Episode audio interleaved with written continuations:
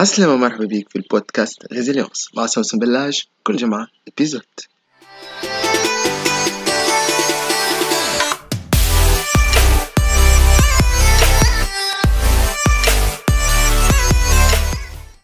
عسلامة الناس الكل ومرحبا بكم في ال live اللي هو اليوم الحلقة 14 من Résilience إن شاء الله رمضانكم مبروك وإن شاء الله آه، رمضان ينعاد علينا بالخير يا ربي. آه، إن شاء الله تصوموا بصحة البدن. واليوم باش نحكيو على كيفاش ناخذوا القرارات بصفة أسرع وأحسن. يعني نحبوهم زيدا يكونوا قرارات من نوعية مخير نوعية أحسن. علاش الموضوع هذايا على خاطر برشا منكم أصدقائي برشا من أصدقائي ومن الناس المحيطه بيا ديما يسألوني ويسألوني خصوصا في المدة هذه يا سوسن علاش صعيب أني ناخذ قرار؟ علاش صعيب أني حتى ولو واضحة الفكرة قدامي صعيب أني ناخذ قرار ونتعدى للتنفيذ؟ فهذاك علاش اليوم عملنا هالحلقة هذه باش نجاوب على علاش صعيب أن ناخذ قراراتنا وزادة والأهم هو كيفاش نجمو ناخذ قرارات. من نوعيه مخير وبصفة أسرع. برشا منا يحسوا في رواحهم ما همش قادرين على أخذ قرارات بسرعة. حتى القرارات السهلة. اليوم ولات صعيبة شوية. بالرغم من أنه متوفر عنا الوقت هكا ولا يعني عنا أكثر وقت على كل من آه، الفترة الماضية. معناها بالرغم من توفر الوقت اليوم وليت اتخاذ القرارات حاجة صعيبة ما هيش سهلة. حتى القرارات اللي هي إحنا نقولوا عليها قرارات سهلة قرارات سهلة كما شنو؟ كما مثلا شنو نطيب؟ طيب كسكسي ولا طيب مقرونة ولا شنو تلبسي؟ هل ترى تلبس آه، هاك اللبسة اللي شريتها عندك ثلاثة شهور ما زلت ما, ما لبستهاش؟ ولا تلبس آه، حاجة موجودة وانت باستمرار تحط فيها؟ donc حتى قرارات من نوع هذايا اليوم كانك أنت قاعد تلاحظ على روحك راهي القرارات هذه اللي هي آه، سهلة. العادة ولات اليوم صعيبة. علاش؟ علاش القرارات ولات صعيبة؟ هذا هو السؤال اللي نحب نجاوبه عليه مع بعضنا اليوم. علاش؟ على خاطر وقت اللي يكون المستقبل ماهوش واضح. وقت اللي تكون رؤيتنا للمستقبل ما هيش مؤكدة يعني مستقبل ماهوش مؤكد قدامنا.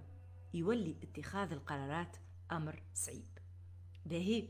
دونك هذه الفكرة اللي نحب اليوم نتمكنوا منها مع بعضنا.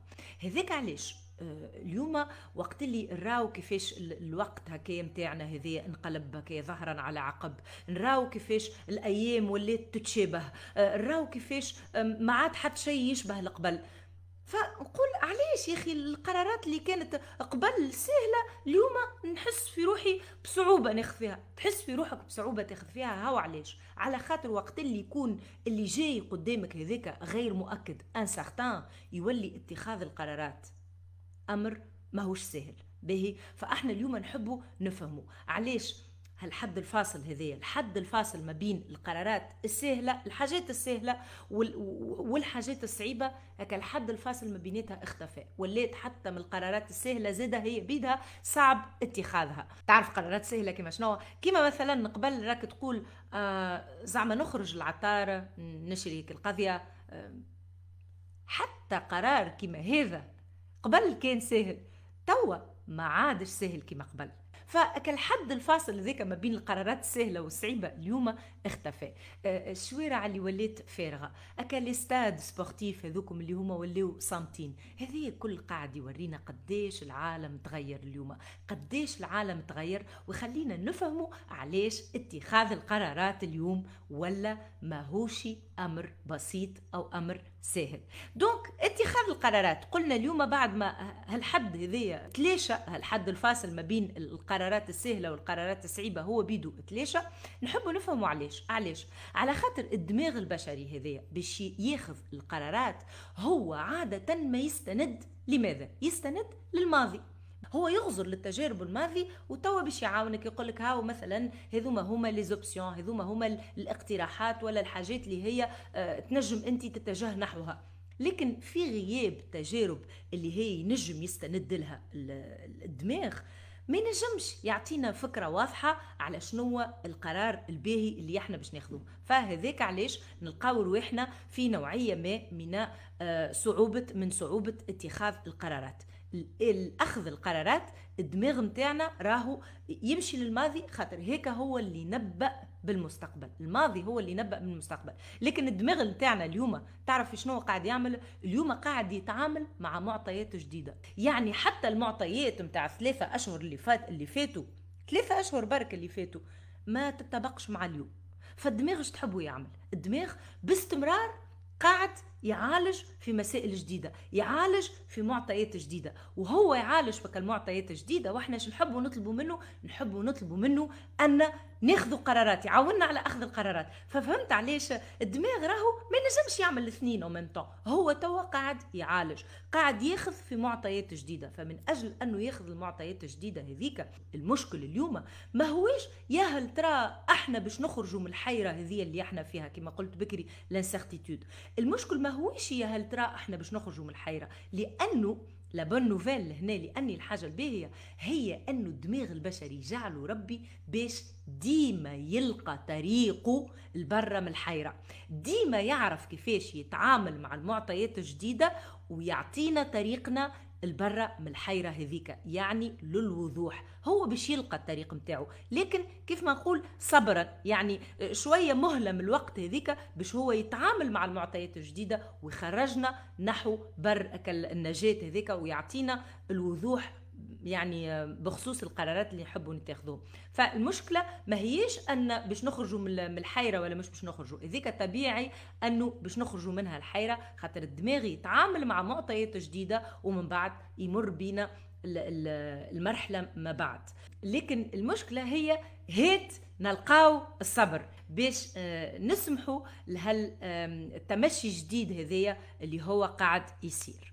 وهذاك علاش إحنا اليوم كما نعرفوا كما توا قلت اللي الدماغ نتاعنا مبرمج باش راهو ينظم هالمعطيات الجديدة. لكن هات نسمحوا له بشوية وقت. فالوقت كيفاش باش باش باش نعطيوه باش نسمحوا لروحنا باتخاذ القرارات عن طريق المرونة. يعني نكونوا مرنين. إحنا في الوقت هذايا ما بين انه الدماغ قاعد يتعامل مع معطيات جديدة مثالش أن نسمحوا لروحنا باش إحنا نتمكنوا من آه كما نقول شوية وسائل شوية استراتيجيات اللي هي من شأنها أنها تخلينا ناخذ قرارات كيف ما قلت أسرع وأحسن. هذاك هو الهدف نتاعنا.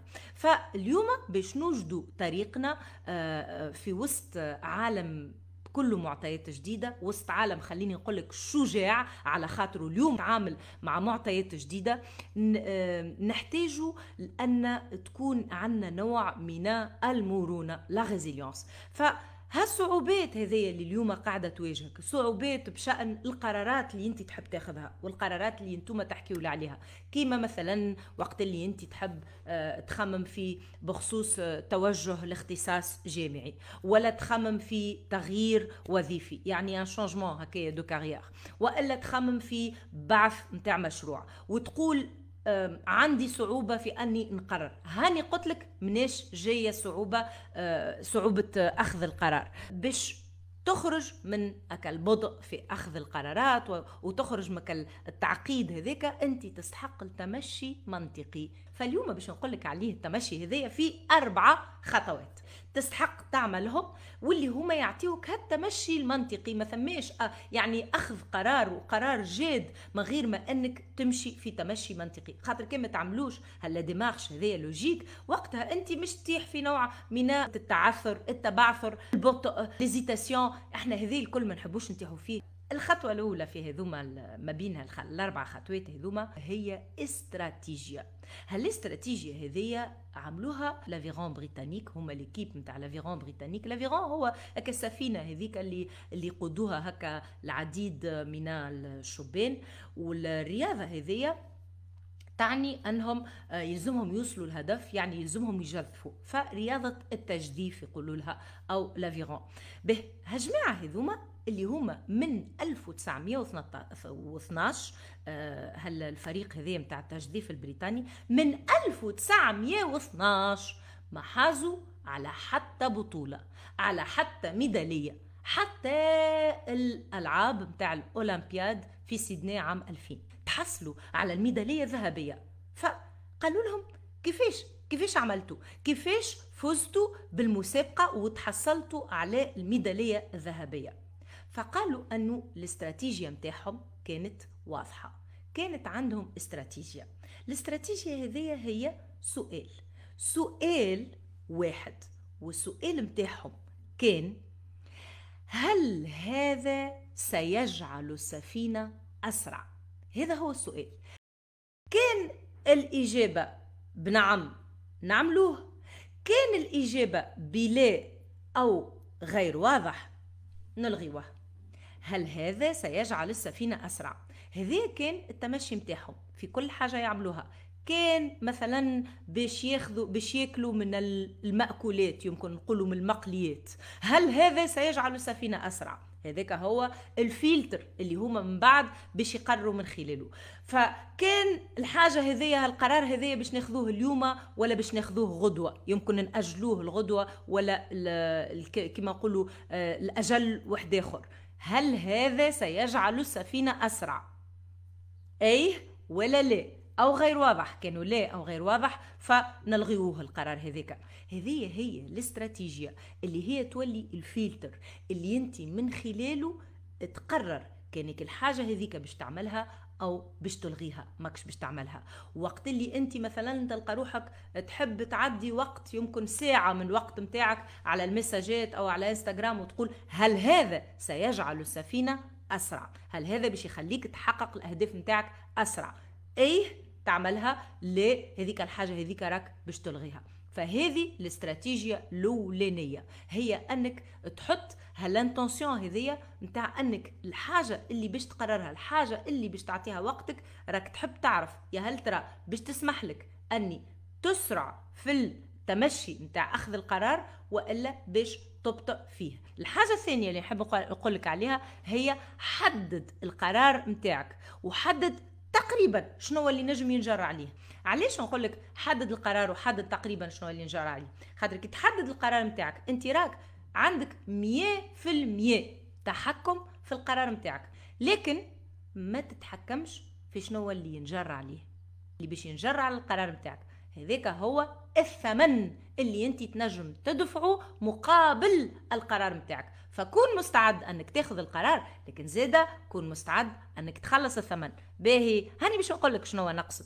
مثلا يمكن أنت مثلا وضعت خطة. الخطة هذه خطة متاع نجاح. خطة هذه أنت تحب تمر بها المرحلة ما أقوى مرحلة ما أرفع في حياتك. فأنت كي وضعتك الخطة هذيك وبديت تخدم عليها توا بديت تتحصل على نتائج. بديت تتحصل على نتائج من النوع اللي أنت تحب عليه ومن النوع اللي هو يفرحك.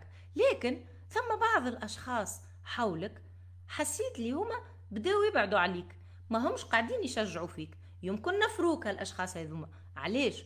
على خاطرك أنت تغيرت. على خاطرك انت لست أو لم تعد نفس الشخص اللي انت كنت في الماضي. فالأشخاص هذوكم هما يعرفوك على الطبيعة الماضية لكن يمكن توا ما يروش اللي انت نفسك الشخص هذاك. فهذا من كما نقولوا ثمن من أنواع الثمن اللي انت تستحق أنك تكون مستعد أنك تدفعه. فأنت كيف ما قلت لك حدد القرار نتاعك وحدد الثمن اللي انت باش تدفعه للقرار هذاك. يعني شنو اللي باش ينجر عليه هالقرار اللي انت تجم تاخذه الخطوة الثالثة اللي نحبك تاخذها هي حدد أهدافك. أهدافك شنية من خلال القرار هذايا؟ علاش تحب تاخذوا هذايا القرار كما يقولوا in the first place علاش تحب تاخذوا شنية الأهداف نتاعك اللي انت ترنولها من خلال القرار هذاك؟ مثلا كما قلنا آه وقت اللي انت تقرر أنه تكون عندك خطة عمل خطة عمل اللي انت تخدم عليها هذيك بانتظام. ف شنو الأهداف اللي انت ترنولها مثلا ينجم تكون الأهداف نتاعك هي أنك تحسن من الدخل نتاعك تقوي من الدخل نتاعك به؟ تقوي من الماديات نتاعك. أو تجم تكون الأهداف نتاعك من نوع أنك تصنع تأثير جديد تأثير في الناس المحيطة بك فهذايا هو اللي أنت ماذا بيك تكون واضحة عليها. عليه خاطر وقت اللي أنت تبدأ واضحه على الهدف نتاعك هذيك يعطي نوع من الاستعجال. d'accord يعطي نوع من l'urgence للهدف نتاعك. وهذايا هو اللي يخليك فيسع تمر نحو آه، هاك ال آه، هاك ال هاك الحد ذاك نتاع أخذ القرار. علاش؟ خاطر خلقت له نوع من الاستعجال وقت اللي وضحت الهدف نتاعك. هاو الهدف نتاعي؟ واضح وجلي. ف كي تقول لي توا شنو البديل البديل أنه يكون عندي هدف واضح نقول لك نقول لك البديل هو الأمل. لكن يظهر لي تتفق معايا أنه الأمل عمره ما صنع آه، ايا كان من الفائزين. عمره ما صنع ايا كان من المنجزين. الأمل البديل هو الأمل لكن الأمل راهو عمره ما كان استراتيجية ناجحة. باهي. دونك هذه هي الخطة الثالثة. الخطوة الرابعة هي خطة. إحنا نستحقوا الخطة وقت اللي يكون عندنا هدف واضح. علاش الخطة؟ خاطر الخطة هي أكل خطوات هي أكل التسلسل نتاع الخطوات الخطوة الأولى الثانية الثالثة الرابعة اللي أنت باش تتخذها من أجل ما أنك تحقق الهدف نتاعك باهي هيك هو زيدا اللي باش يشجعك أنك تاخذ قرار. هيك هو زيدا اللي باش يشجعك أنك تلغي كل ما من شأنه يعطلك على الهدف نتاعك على اتخاذ القرار نتاعك باهي الخطة هذيك هي الأشخاص. شكون هم الأشخاص اللي أنت باش تكلمهم أو باش تتصل بهم اللي هما باش يعاونوك؟ قديش من من الوقت أنت آه، تستحق باش آه، تنفذ الخطة نتاعك باش توصل للهدف نتاعك هذه هي الخطة أو le plan donc اليوم هاني آه، تقسمت معاك وشاركتك في استراتيجية واضحة فيها أربع خطوات. ابتداء من السؤال السحري واللي هو هل هذا سيجعل السفينة أسرع؟ وحتى لين وصلنا للخطة واللي هي أكل خطوات هذوكم اللي هما من شأنهم أنهم يخليوك تسرع في اتخاذ القرار وتكون زادة عندك نوع من الوضوح على نوعية القرار هذايا ومقدار تأثيره في حياتك وفي شنو اللي أنت أه تحب تنجزه. فالاستراتيجية هذه خليها قدامك. خلي قدامك سؤالات من نوع أه تعرفش شنو اللي تحبه. تعرفش شنو اللي أنت تحبه بالضبط. من أجل أنك تاخذ أكل قرار. وبعد بعد ما تسأل روحك السؤال هذايا أسأل سؤال الآخر اللي قلنا عليه في الخطوة الأولى واللي هو تعرفش شنو الثمن اللي لازم دفعه من أجل أنك تاخذ القرار هذايا؟ شنو الثمن اللي يلزم تدفعه؟ ومن بعد هل أنت مستعد باش تدفع الثمن؟